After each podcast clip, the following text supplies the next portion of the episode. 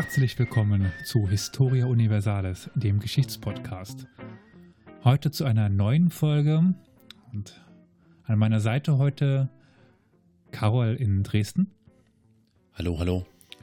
Und Olli in Köln. Moin. Heute sind wir wieder zu dritt, nachdem die letzte Sonderfolge ja äh, in einer speziellen Konstellation äh, zustande kam.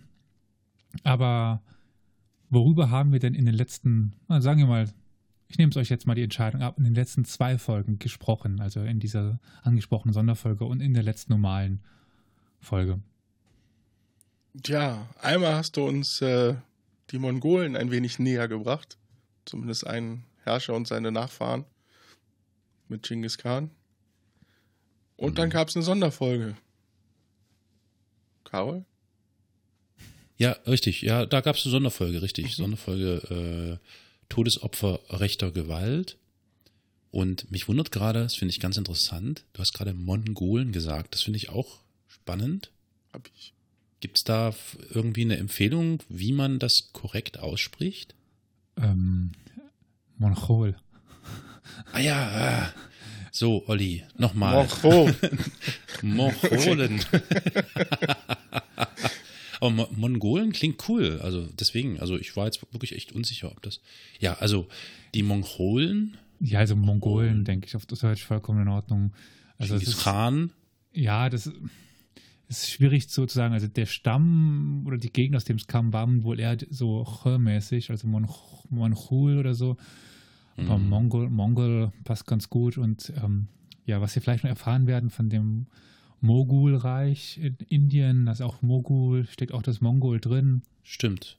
Also Mongol, die Mongolen, passt, denke ich, auf, auf Deutsch. Ja. Ganz gut. Ja. In jedem Falle zwei vollkommen unterschiedliche Themen, die da in den letzten beiden Folgen angefallen sind. Ja. Und ja, nun ist bestimmt Olli und ich bin da auch sehr gespannt, was in der heutigen Folge noch kommt. Ja, ich meine, Cliffhanger, das können wir, wir ja. Dementsprechend würde ich den Cliffhanger noch ein bisschen am Leben lassen, wie es denn weitergeht mit den Mongolen. Mhm. Das, äh, denke ich, ist dann Inhalt einer späteren Folge. Ha, Olli, siehste, wir, äh, ich hätte getippt, es geht jetzt irgendwie wirklich vielleicht mit den Mongolen weiter. Jetzt sitzen wir auf heißen Kohlen und es geht nicht weiter. So sieht's aus. Aber wir begeben uns in eine Zeit, die wir aus anderen Folgen schon ganz gut kennen. Oh. Auch eine Person treffen wir wieder, die wir in einer anderen Folge auch schon angeschnitten haben, sage ich jetzt mal. Und zwar in der Folge über die Franken und Alemannen. Okay. Und ja, damit ist ja relativ klar, in welche Epoche wir uns begeben, oder? Äh, ja, in gewisser Hinsicht schon, ja. Grob. So ungefähr. So die Dreiteilung, die klassische. Oha. Also in die Antike. Ah, ja, ja. ja. Wollte ich gerade mhm. sagen. Hm? Wir begeben uns wieder in die Antike und genauer begeben wir uns ins Römische Reich. Und in der mhm. Folge von Franken und Alemannen haben wir über die Schlacht bei Straßburg kurz gesprochen, in der Schnurdelmir besiegt wird. Ja. Der König. Und von einem römischen Cäsar namens Julian. Und dann eben mhm. jenen Cäsar und späteren Augustus soll es dann heute gehen. Aber um es noch spezieller zu, zu sagen, ich habe ja so eine kleine Ausrichtung meiner Themen. Das ist dir vielleicht aufgefallen. Ich gehe gerne gen Osten. Ja. Deswegen hier irgendwie, was Julian in, in Gallien macht, das interessiert uns heute weniger. Wir gehen heute nach Persien. Und zwar, also das, die Thematik wird sein des, äh, Pers des Perserfeldzuges von Kaiser Julian, der sehr speziell war. Warum? Dann später. Und als Rahmenprogramm wird es so ein bisschen die Geschichte der Sassaniden geben. Schon mal von den Sassaniden was gehört? Wenn das mit den Assassinen zu tun hat? Hätte ich jetzt auch gedacht, ja. Es ist zufälligerweise die ungefähr selbe Gegend, halt ein paar hundert Jahre später. Also die äh, Assassinen mhm. sind später. Die waren mehr so Richtung Kreuzzüge, ne? Hm? Genau. Okay. Also die Sassaniden sind eine Dynastie, eine persische Dynastie, die auf die Parther folgte. Vorher gab es ja die Achaemeniden und nach den Sassaniden sollten dann die Safaviden folgen. Und ja, quasi die Dynastie, die das persische Königreich besiegte und König der Könige als Großkönig waren. Mhm, mh. Warum Sassaniden und so weiter, das ist dann gleich später. Aber erstmal würde ich noch ein paar Wörter über Kaiser Julian verlieren, den wir nur irgendwie am Rande als Person angetroffen haben bei den äh, Franken. Mhm.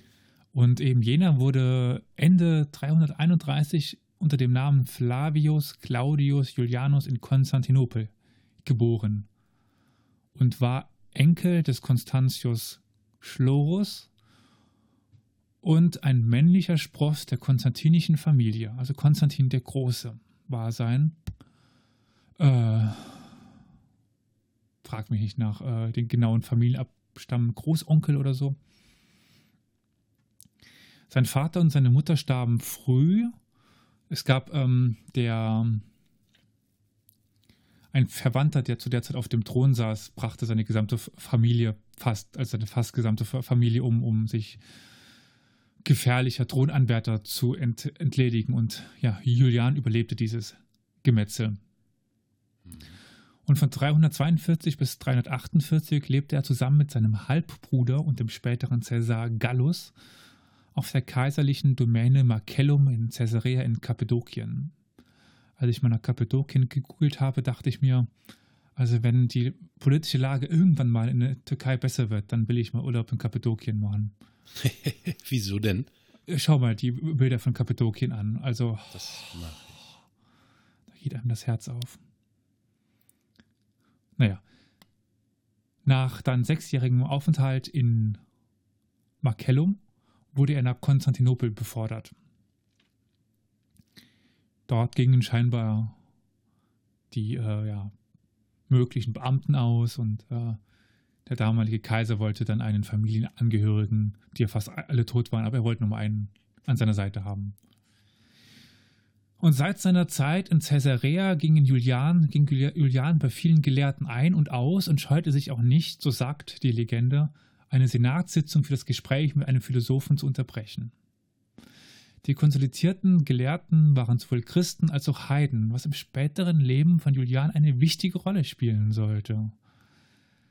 Denn Julian sollte, anders als sein ja, Ahne Konstantin, vom Christentum abfallen. Also Konstantin, der, der Große, kennen wir ja, das Christentum, Schlacht an einer milwischen Brücke, äh, der dann das Christentum legalisiert. Ja. Und wegen diesem Abfall bekommt er einen Beinamen. Apostata, der Abtrünnige, also Julian Apostata. Und an diesem Namen ist er eigentlich am bekanntesten.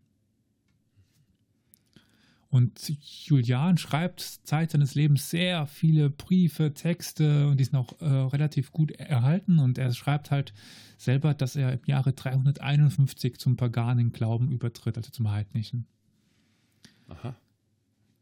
355 wurde Julian dann durch Constantius, das ist ein Familienangehöriger ebenfalls der konstantinischen Dynastie, der halt zu der Zeit Kaiser war, zum Cäsar erhoben. Also um das in Erinnerung zu rufen, seit Diokletian gibt es die Möglichkeit eben von dieser Tetrarchie, also dass es zwei Cäsaren und zwei Augusti mhm. gibt, im Westen und im Osten jeweils zwei. Und Constantius war eben Augusti, also der Höhergestellte, und er erhebt jetzt Julian zum Cäsar des Westens. Mhm. Und schickt ihn nach Gallien, um dort die Franken, Alemannen und Sachsen zu besiegen. Und da kommt eben die Verbindung zu den Folgen zu den Alemannen. Ja. Weil er sie besiegen kann und zurück über den Rhein werfen kann. So kann er bis 358 die Rheingrenze wiederherstellen und die einfallenden Germanen zurücktreiben.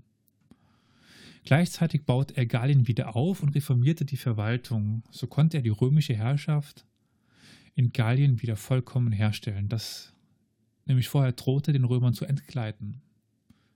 Constantius, der äh, Augusti, aber musste an der Perserfront immer wieder Verluste hinnehmen und forderte erhebliche Truppenkontingente von Julian an.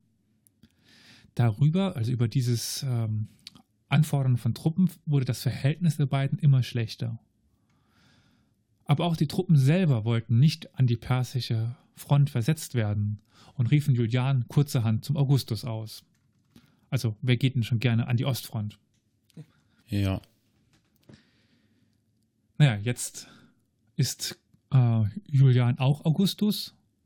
Das, führt, das führte natürlich zum Konflikt mit Constantius. Das denke ich mir. Doch bevor es zu einer direkten Konfrontation hätte kommen können, starb Constantius im November 361. Welch Zufall. Na, das war wohl ein natürlicher Tod. Achso, gut. Also da gibt es keine Hinweise für einen Mord. Okay. Und Julian wurde offiziell auch sein Nachfolger. Dann jetzt Ausführungen über Reformen von Julian erspare ich euch. Die sind zwar interessant, da sie sich von seinen Vorgängern unterschieden, aber ich denke, an dieser Stelle zu weit führen. Ja, gut, ich meine, wenn er, wenn er tatsächlich jetzt dem heidnischen Glauben folgt, äh, hat das vermutlich schon, ja, genau. äh, bringt das einiges mit sich. Hm. Ja, nämlich ähm, 61 verkündete er dann auch, dass die Verehrung der alten Götter wieder gestattet sei. Er ließ Tempel reparieren und Priesterstellen neu besetzen. Mhm. Aber er hatte ja noch den, das Problem der Perser, die vor der römischen mhm. Grenze standen und ja, das römische Reich bedrohten. Warum? Dann später. Aber auf jeden Fall verließ Julian im Mai 362 Konstantinopel gegen persische Front. Aber jetzt, bevor ich den Krieg selber beschreibe, würde ich ganz gern kurz auf die Geschichte der Sassaniden eingehen. Denn ich denke, für viele ist die Geschichte der Sassaniden noch im Dunkeln. Also ich meine, die wenigsten werden überhaupt mal etwas von dem Namen gehört haben. Mhm. Aber als guter Historiker würde ich zuallererst auf die Quellen eingehen, die Quellen für die Geschichte der Sassaniden. Es ist nämlich auch ein Grund, warum sie so unbekannt sind für uns. Ich meine, als Europäer kennen wir Cäsar wegen seinen Schriften, Cicero, Vergil. Die Römer haben sehr viel aufgeschrieben und uns ist sehr viel überliefert. Das Problem ist, die Sassaniden, von denen haben wir in dem Sinne keine Schriftstücke auf Papier. Die wichtigsten Primärquellen sind nämlich in Stein gehauene Inschriften. Die umfangreichste Inschrift befindet sich in Naksh-i-Rustam in der Nähe von Persepolis. Sie ist dreisprachig, das heißt Parthisch, Mittelpersisch und Griechisch und ist eine Res Gestae, also ein Tatenbericht Schapurs I. Eine Vielzahl dieser Inschriften sind zweisprachig, also Parthisch und Mittelpersisch, und berichten uns viel über die Geschichte der sassanidischen Könige und die Religion im sassanidischen Reich. Des Weiteren gibt es noch eine große Anzahl von Siegelsteinen, auf denen dann mit Bildern Geschichten erzählt werden. Eine können, wir mal, können wir mal ganz kurz äh, grob umreißen, äh, wie weit sich das Sassanidenreich in Machen der. noch. Gut, vielen Dank. Hatte ich natürlich vor. Ja, okay. Äh, wobei ich, ähm, eine ebenfalls weitere wichtige Quelle sind Münzen und ihre Legenden. Auch aus denen kann man viel über die Geschichte des Persischen Reiches erfahren. Literarische Zeugnisse, die von den Sassaniden stammen, sind bisher noch nicht gefunden worden. Die der sassanidischen Zeit zugerechneten Texte sind erst in späterer Zeit niedergeschrieben worden. Und jetzt wird es ganz interessant, nämlich wie etwa das Avesta, der, wer, wer kennt das, das Avesta, oh, was das ist? Muss ich passen? Bin ich auch raus. Es gibt da so ein berühmtes Buch, also Sprach. Ah, Zarathustra. Ja, das ist das Avesta, das ist das Buch der Zarathustra, der Zarathustria. Ah. Also der Zoroastrier. Das war nämlich die Staatsreligion der, der Sassaniden, der Zoroastrismus. Aha.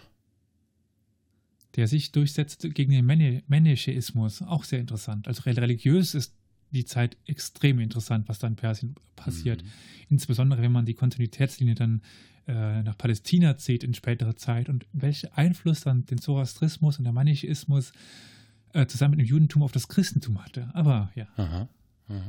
Darf ich eine kurze Frage stellen?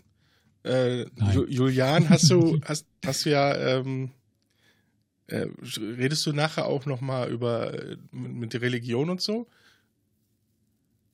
Nicht mehr viel. Dann hätte ich nämlich eine kurze Frage, weil du hast gesagt, Ja. er hat zwar die Rückkehr, aber wie ist er denn gegenüber dem Christentum eingestellt gewesen? Hat er das weiter zugelassen? Ja, Okay. hat es nicht verboten. Er war ja relativ offen gegenüber allem. Er war nicht Freund von, von den Christen, vom, vom Christentum, Mhm. aber er hat es jetzt nicht in dem Sinne verfolgt, wie es früher gang und, und gäbe war. Okay, der Gedanke Also- kam mir nur. Okay. Nein, nein, es gab keine Christenverfolgung in dem Sinne. Er hat vielleicht mal den einen oder anderen innerchristlichen Konflikt befeuert, indem er die Rückkehr von äh, unliebsamen Bischöfen ermöglicht hat. Aber Mhm. er hat jetzt nicht äh, die Christen verfolgen lassen.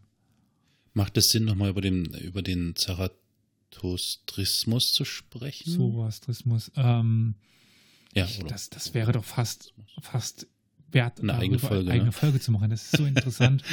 ja, ich das glaube ich, ja. erfahren- Deswegen, wie äh, die Zoroastrister, Zoro, die Menschen, die an Zarathustra glauben, ihre Menschen, i- ihre Angehörigen beerdigen. Aha, Weißt du das? aha. Nee. Nee, also ich, ich habe in Erinnerung, dass Zarathustra irgendwas mit Licht war Hm, und sind, Gedöns ja, und so. Anahita, aber- die Göttin des Mhm. Feuers und so weiter. Lichts, der aber Sonne. mehr weiß ich. Mhm. Es ist sehr interessant. Hast du schon mal was von den Türmen des Schweigens gehört? Oder der Nee. Stille? Türme des Schweigens, Stille? Also, wenn man stirbt, wird man auf einen Turm gebracht und dort den Geiern zum Fraß gegeben. Ah, das ist ja, das ist ja fast indianisch. Also das kenne ich von, äh, das Hm. habe ich irgendwie schon mal bei Indianern gehört, gesehen, gelesen. Auf jeden Fall wird dann das, der Mensch von den Geiern aufge oder von den Raben aufgegessen bis auf seine Knochen und diese Knochen werden dann beerdigt. Okay. Mhm. Okay. Ich glaube, die Türme des Schweigens oder der Stille oder so. Schweigen? Ah, ich weiß es nicht mehr.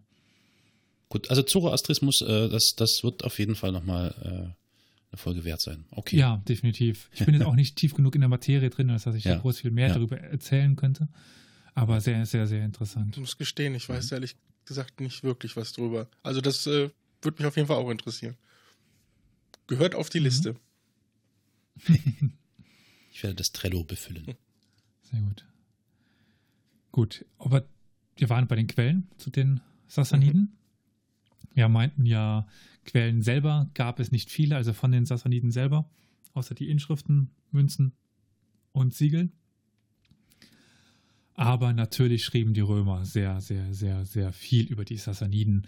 Also das war der größte Feind in der Spätantike, waren die Perser, die, die Germanen, das, die waren nervig. Aber der große Feind waren die Perser, in dem Sinne dann die, die Sassaniden-Dynastie. Da gibt es zum Beispiel Ammianus Marcellinus, der sehr viel über die Perser schrieb und auch über diesen Perserfeldzug von Julian. Doch nachdem wir jetzt ja wissen, was als mögliche Quellen in Betracht kommen, denke ich, wenden wir uns mal der Geschichte der Sassaniden zu. Vielleicht noch eine Frage Ja. in Bezug auf die Quellen.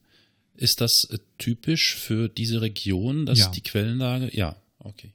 Also das hat jetzt weniger was mit dieser Dynastie oder Über die Parther wissen Mit wir der genauso so wenig, über die Achaemeniden auch, ja, Babylonier und so weiter. Die haben zwar geschrieben, aber irgendwie haben sie nicht diesen, diese Kultur des Aufschreibens der eigenen Geschichte entwickelt. okay, mhm. gut. Mal, bei anderen Dynastien war das vielleicht ein bisschen besser als bei den Sassaniden, aber ich meine, es, es gibt ja diese Steininschriften, Schon, ja, ja. wo klar, die drauf klar. geschrieben haben auf, auf, auf Mittelpersisch, was denn der König so erreicht hat in, in seiner Zeit. Aber das, ich meine, der Platz auf einem Stein ist begrenzt. Da, also da kann nicht So so, viel ist das. drauf wie auf Ja. 500 Seiten Buch, Ja, was die Römer dann Ja. halt hatten. Dementsprechend ist halt viel, viel, viel weniger bekannt über die Geschichte dieser Völker. Man muss viel mehr Ja. auf Archäologie zurückgreifen und so weiter und so fort. mhm, klar. Gut. Also, der Beginn des Sassanidenreiches fällt zusammen mit dem Ende des Partherreiches. Ich meine, jetzt müssten wir eigentlich noch erklären, was das Partherreich ist. Um das Partherreich dann zu er erklären, müssen wir dann noch er erklären, was die Achaemeniden waren und so.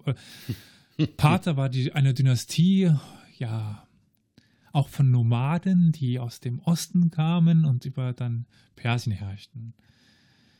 Äh, bisschen weiter im heutigen Nordpersien. Äh, Persien. Auf jeden Fall diese Dynastie gab es und die geht zu, zu Ende und dann geht dann beginnt die Zeit des Sassanidenreiches. Die Sassaniden waren wahrscheinlich ein Grund für das Ende dieses Reiches, aber gleich noch nicht der einzige. Doch suchen wir mal nach den Anfängen der Sassaniden. Und dafür begeben wir uns in die Provinz Fars und genauer gesagt in das Gebiet von Istache in der Nähe von Persepolis. Dann sind wir nämlich eher in naja, Mittel- und äh, Südpersien. Historisch gesehen befinden wir uns in der Zeit des letzten parthischen Großkönigs Artabanos IV. um etwa 223 nach Christus. In Istache leben zwei Personen, Sasan und Papak. Bei dem Namen Sasan, Sasaniden, ja. Doch wie diese beiden in Verbindung stehen, ist nicht ganz klar. Wahrscheinlich war Papak der Sohn von Sasan. Die iranische Tradition sagt, dass Sasan ein Schafhirte des König Papaks gewesen war. Hm, haben wir ein paar Aussagen jetzt hier, die nicht so ganz aufeinander passen. Naja, nach einem Traum soll Papak Sasan seine Tochter zur Frau gegeben haben. Aber nun tritt eine dritte Person hinzu, Ardashir. Wahrscheinlich ein Enkel von Sasan oder eben Sohn, je nachdem. Die Forschung ist mittlerweile der Meinung, dass Sasan Oberpriester der Göttin Anahita gewesen war. Er heiratete nun in das Herrschergeschlecht der Basrangi und das ist ein lokales Herrscherhaus. Sein Sohn Papak, also jetzt ist Sasan der Erste, Papak der Zweite, übernahm nach ihm die Priesterwürde. Dann revoltierte Papak gegen den lokalen Herrscher und übernahm die Macht in Istacha. Doch auch Papak verstarb irgendwann, wonach dann seine beiden Söhne Schapur und Ardashir um die Krone stritten. Ardashir obsiegte und wurde zum König gekrönt. Doch wann diese Ergebnisse passieren, ist nicht ganz klar. Wahrscheinlich irgendwann zwischen 208 und 222 nach Christus. Mhm. Doch nun wandte sich der parthische Großkönig, der König der Könige, also der, der die gesamte Region eigentlich beherrschte, gegen Ardashir. Dieser besiegte jedoch die parthische Armee und konnte Artabanos zur Entscheidungsschlacht herausfordern. Diese soll dann am 28. April 224 auf dem Gebiet des heutigen Golbaijan stattgefunden haben. Artabanos starb und Ardashir siegte. Doch Ardashir konnte erst in jahrelangen Eroberungen die restlichen parthischen Gebiete in sein Reich aufnehmen, weshalb in manchen Gebieten die parthische Herrschaft noch bis 228 ging. Bis 230 hatte Ardashir, nun König der, der Könige oder Großkönig, ein Reich, jetzt kommt es nämlich vom heutigen Aserbaidschan bis nach Bahrain und von Mesopotamien bis zum Hindukusch er, erobert. Also wenn man das Aha. auf heute bringt, halt klar, dass sich der heutige Iran, halt Aserbaidschan, Afghanistan, Aha. Teile von Pakistan, Teile von Usbekistan, äh, von Tadschikistan, äh, der Irak, Mhm. Ähm, und dann halt noch ein bisschen an der arabischen Halbinsel, an der Küste. Ich denke, das passt ja. so ganz gut auf die heutigen ja. Gebiete gebracht. Ja. Gut. Doch, er stieß nun auf die Römer, die ja in Mesopotamien bis dahin saßen und in Kleinasien dann auch. Und diese sollten nun die größten Feinde der Sassaniden werden. Der erste Sassanidisch-römische Krieg endete mit einem Friedensschluss, bei dem die Römer eine große Menge Geld zahlten, aber nur kleine Gebietskorrekturen erlitten. In den Jahren nach 253 überzog Ardaschirs Nachfolger Schapur I. die römischen Besitzungen in Syrien und Kleinasien immer wieder mit Krieg. Im Jahr 260 traf dann die sassanidische Armee bei Edessa auf ein großes römisches Heer unter dem Befehl des römischen Kaisers Valerian. Bei dieser Schlacht gelang, es den, gelang den Persern das bisher einmalige. Sie nahmen den Kaiser gefangen. Und da gibt es jetzt auf einer Inschrift folgenden Text. Und beim dritten Feldzug als wir gegen Karhae und Edessa gezogen waren und Karhae und Edessa belagerten, da rückte der Kaiser Valerian gegen uns an. Es war eine Streitmacht von 70.000 Mann. Und bei Karhae und Edessa schlugen wir mit dem Kaiser Valerian eine große Schlacht. Und den Kaiser Valerian nahmen wir selbst mit eigenen Händen gefangen. und die übrigen, den Prätorianerpräfekten, die Senatoren und die Angehörigen des, Ritt, des, des Ritterstandes, die Offiziere jener Streitmacht waren, sie alle nahmen wir gefangen und deportierten sie nach der Persis. Mhm. Ja, um mal ein Beispiel zu bringen, was in diesen Inschriften steht. Ja. Das ist die Inschrift von Schapu I. Wirkliche Gebietsgewinne konnten die Sassaniden aber nicht erreichen. Sowieso sollte sich die Grenze zwischen Rom und den Sassaniden nicht mehr allzu groß verändern. Sie lag meist irgendwo in Mesopotamien. 283 gelang es dann dem römischen Kaiser Charos, Mesopotamien und Armenien zu erobern.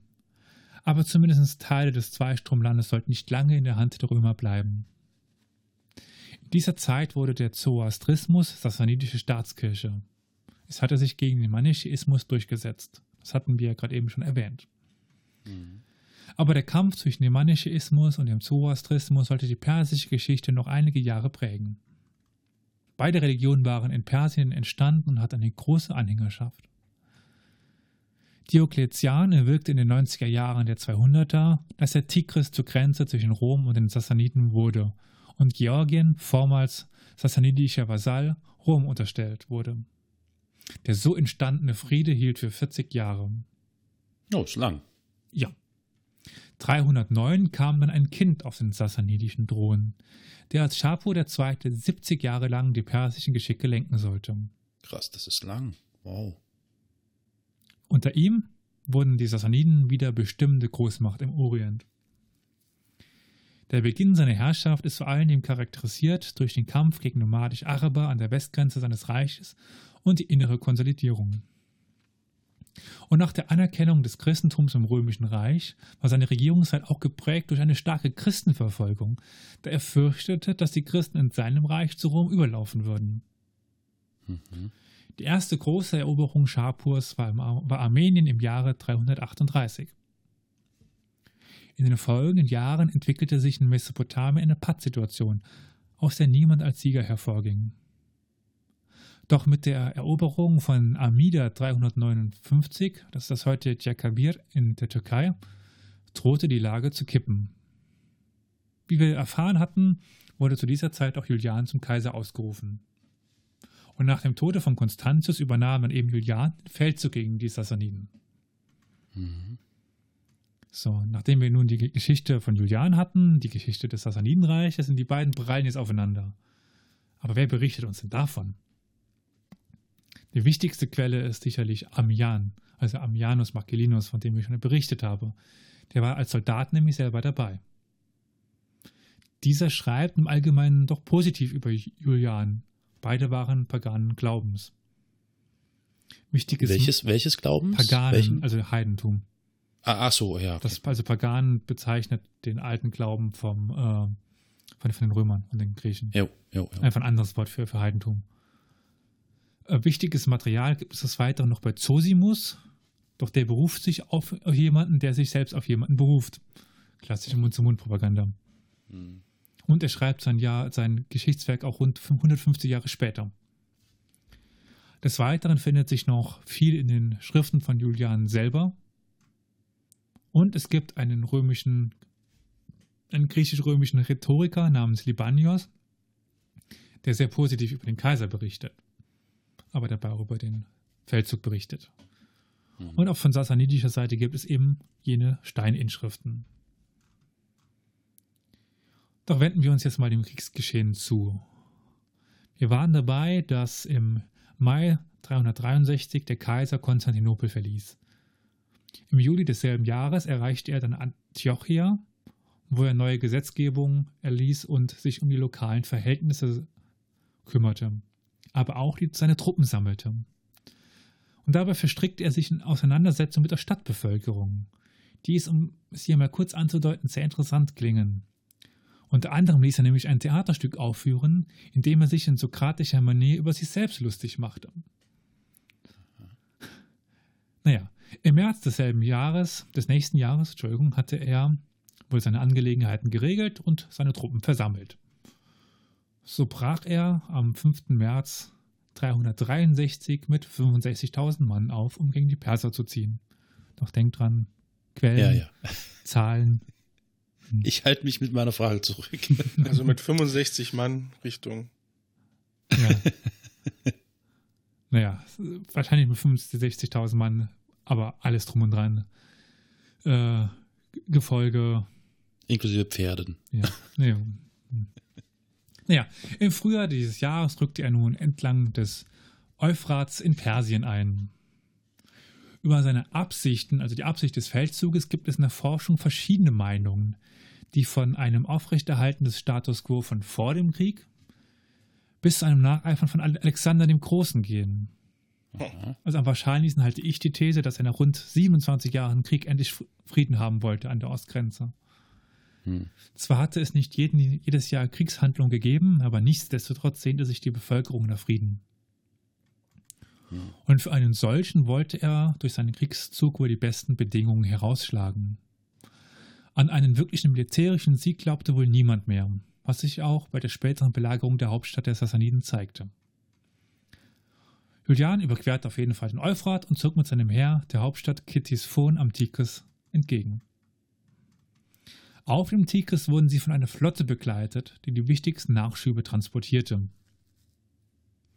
Vor den Mauern von Kitisphon kam es dann zur Schlacht mit den Persern, die Julian siegreich gestalten konnte aber ein eine Belagerung scheute er sich und er trat den Rückzug an, nachdem er aber noch Siegesspiele hatte feiern lassen. Der Heereszug zog daraufhin den Zekes hoch in Richtung der heimatlichen Gefilde. Aber die Versorgungslage wurde immer schlechter. Auch weil sie die Schiffe hatten verbrennen müssen. Ja, wieso das? Wahrscheinlich, weil, äh, naja, sie sind zuerst in Tigris runter. Hoch. Ja, ja. Der Fluss hoch ist immer so ein bisschen schwierig. Ja.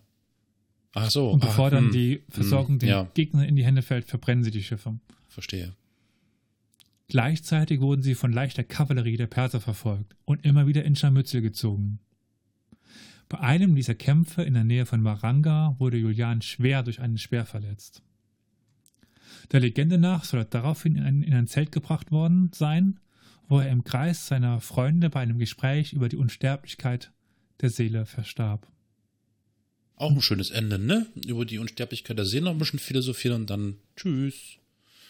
Okay, das heißt, Julian ist weg vom Fenster. Ja. Und das römische Mhm. Heer stand nun ohne Anführer im Feindesland da. Hatte er irgendwie einen Nachfolger, also sprich ein Nein. Kinder, Nein. ja, Thronfolger? Oh. Nein. Aber erstmal gibt es nämlich nach dem Tod ganz viele Theorien über diesen Tod von Mhm. Julian. Die Christen meinten, Julian sei von einem Dämon erstochen worden oder sogar im Auftrag Christi hingerichtet worden sein. Julian, Ja, natürlich, klar. Die Christen, ja, Mhm. mhm. ja, mhm. die Paganen, also die Heiden, bedauerten wiederum den Tod des heidnischen Kaisers. Libanius dachte an einen Mord eines christlichen Soldaten und spielte mit Selbstmordgedanken. Aber man war sich allgemein einig, dass der Kaiser wohl nicht durch seine Verletzungen gestorben war. Ist auch unwahrscheinlich, oder? Aber, So eine? Wunde durch einen Speer, ja, ja, kein Problem. Fleischwunde.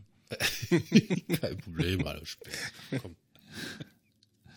Aber es gibt in den Quellen bis auf die Vermutung keine Hinweise für einen Mordkomplott. Ah. Direkt nach dem Tod von Julian wurde begonnen, seine literarischen Hinterlassenschaften zu sammeln. So wurde er zu einem der besten, am bestbekanntesten Kaisern des Römischen Reiches. Denn es sind uns nur eine Großzahl von Texten überliefert in schönen Büchern. Ah. Die bei dir auf dem Tisch liegen alle. Äh, Ist ja. Am Tage nach Julians Tod, am 26. Juni 363, versammelten sich dann die Offiziere des Heeres, um einen neuen Kaiser zu wählen. Man einigte sich überraschenderweise auf den Zivilbeamten namens Salutatius. Doch dieser lehnte die Würde mit Hinweis auf sein Alter ab. Naja, am nächsten Tag wurde daraufhin Flavius Jovianus zum Kaiser ausgerufen, vor allen Dingen auf dem Grund des Ansehens seines Vaters. Die erste Aufgabe Jovians als Kaiser war es, das Heer sicher zurückzuführen und den Krieg zu beenden. Dafür ging er mit den Persern einen 30-jährigen Friedensvertrag ein, in dem er den Sassaniden das obere Mesopotamien zusprach und die Vorherrschaft über Armenien aufgab. Jovian wurde dieser Schritt in der römischen Geschichtsschreibung sehr übel genommen. Er wurde zum Minderer des Reiches ernannt. Man schrieb über ihn, dass er nicht einen solch schlechten Frieden für das römische Reich hätte annehmen sollen. Er selber. Das ist ein bisschen wie so Fußballtrainer, ne? Echt undankbarer Job irgendwie, naja. Ja, naja, aber er selber ließ sich als Sieger im Reich feiern, ja, in einem Triumphzug ab. Sobald er wieder Reichsboden betreten hatte, ließ Julian alle durch Julian zurückgenommenen Kirchenrechte erneuern und ließ das Heidentum wieder verbieten. Ach, guck. Aber auch das Leben von Jovian war nicht sehr lange. Auf dem Weg von Ankyra nach Konstantinopel verstarb der Kaiser, wahrscheinlich an einer Kohlenmonoxidvergiftung. Was? Hat sie einen Grill drinnen angelassen, ne? Ja, ja. Ja, okay, okay. Im Februar 363 wurde daraufhin Flavius Valentinianus zum neuen Kaiser. Auf Drängen des Heeres ernannte er schon im März desselben Jahres seinen Bruder Valens zum Mitkaiser, wodurch die Idee vom Mehrkaisertum wiederbelebt wurde. Aber wie das Leben der beiden Brüder weiterging, ist eine andere Geschichte. Der Friedensvertrag von 363 aber beschäftigt das Römische Reich noch lange. Insbesondere der Verlust der Festung Nisibis, das ist die Hauptstadt der Provinz Mesopotamien, der wuchs schwer. Sowohl als wichtige Festung als, auch als wirtschaftlicher Umschlageort. Aber Juvenian war durch das Scheitern Julians fast dazu gezwungen, Frieden zu schließen. Und Schapur erhielt die Abtretung, die er seit 26 Jahren forderte. Ist es fraglich, ob Julian noch länger hätte Krieg führen können. Durch den Friedensvertrag konnte sich der Kaiser wieder vermehrt um die inneren Probleme des Reiches kümmern. Und mancher Forscher sieht in den neuen Grenzen in Nordmesopotamien sogar einen Vorteil für das Römische Reich, da diese wohl leichter zu verteidigen gewesen seien und Mesopotamien selbst im Gegensatz doch sehr schwer zu schützen war. Schapo hingegen konnte durch die Erweiterung im Zweistromland die Verluste von 298 revidieren und schützte gleichzeitig durch die neuen Gebiete die Hauptstadt der Sassaniden und die persischen Kerngebiete wie ein, durch einen Schutzgürtel. So ging weder das Römische Reich als niedergeschlagene Macht noch die Sassaniden als alleinige Weltmacht aus dem Krieg hervor. Das Gleichgewicht der beiden Mächte blieb bestehen. Und damit, denke ich, bin ich am Ende angekommen. Ja, das äh, war ja ein, ein, äh, eine bunte Geschichte. Ja, die Geschichte mein des Persienfeldzuges von Kaiser Julian mit einem kleinen Exkurs zur Geschichte der Sassaniden. Ja. Interessant. Und wie ein Kaiser halt mal auf fremdem Land dann verstirbt und ja. Ja. Gut. Ja, äh, merke, bestens. Ihr seid etwas äh, geblättet ob der vielen Informationen. Ja, doch. Ich würde sagen, wir lassen uns dann mal alle ein bisschen Zeit zu überlegen und äh, sagen erstmal den Zuhörern, wie sie uns erreichen können. Jawohl. Wenn ihr nämlich irgendwie Feedback geben wollt oder Themenvorschläge, wenn euch vielleicht auch der Zoroastrismus sehr, sehr gefällt und ihr wollt, dass wir das machen, dann könnt ihr uns eine Mail schreiben. Und zwar auf welche Mail, äh, Adresse? Podcast at historia-universalis.fm ja, ihr könnt aber auch unter allen möglichen Episoden einen Kommentar verfassen auf unserer Webseite www.historia-universalis.fm. Ihr könnt aber auch uns auf Twitter schreiben. Wie erreicht man uns denn dort? Dort erreicht ihr uns unter dem Handle Geschichtspot. Und Facebook geht da auch. Wie sind wir denn da zu erreichen? Da ist es das Handle Geschichtspodcast, beziehungsweise unter unserem Namen Historia Universalis sind wir auch einfach zu finden. Ja, unter dem sind wir auch bei YouTube zu finden. Das werden auch äh, die Folgen etwas später veröffentlicht, aber dort gibt es sie dann auch zum Nachhören. Und ja, wir haben noch die Möglichkeit, uns zu hören auf einer anderen Plattform, also neben Spotify zum Beispiel noch. Aber Olli, wo sind wir denn da noch zu, zu hören? Bei NRVision. Genau. Und bei dieser. Ah, sind wir jetzt? Ja. Uh. Ah, schön. Und äh, ach, ach, überall, pf, ja. was es alles nicht noch gibt. Also, ja. Gut. Damit danke ich euch für eure Aufmerksamkeit. Vielen Dank. Und auf ein Wiederhören. Bye. Ciao.